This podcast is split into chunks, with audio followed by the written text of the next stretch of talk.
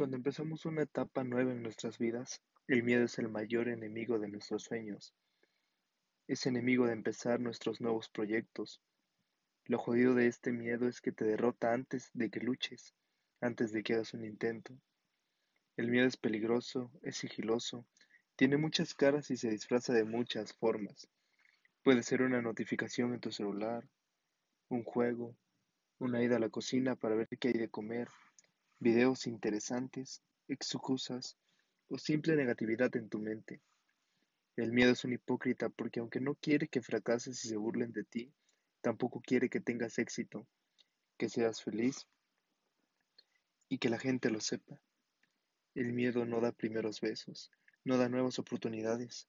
El miedo no recita poemas. El miedo solo quiere los mejores años de tu vida.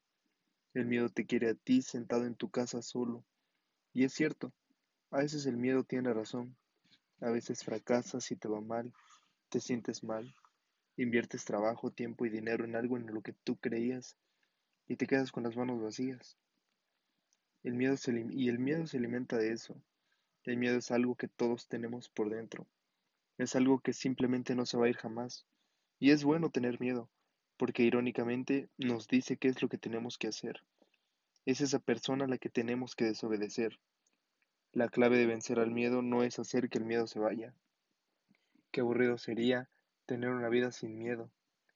La clave está en agarrarle gusto, en encontrar vida o sentirnos vivos y felices de saber que estamos entrando en una área nueva y desconocida en la que definitivamente no somos expertos. Y si hacer algo te da miedo, es porque eso te importa. Así que publica tu trabajo, inténtalo, Empieza ese nuevo proyecto, háblale a la niña o niño que te gusta. Porque sí, aunque el fracaso probablemente llegue y probablemente te duela, si dejas que el miedo te gane, te va a arder, te va a pesar toda la vida.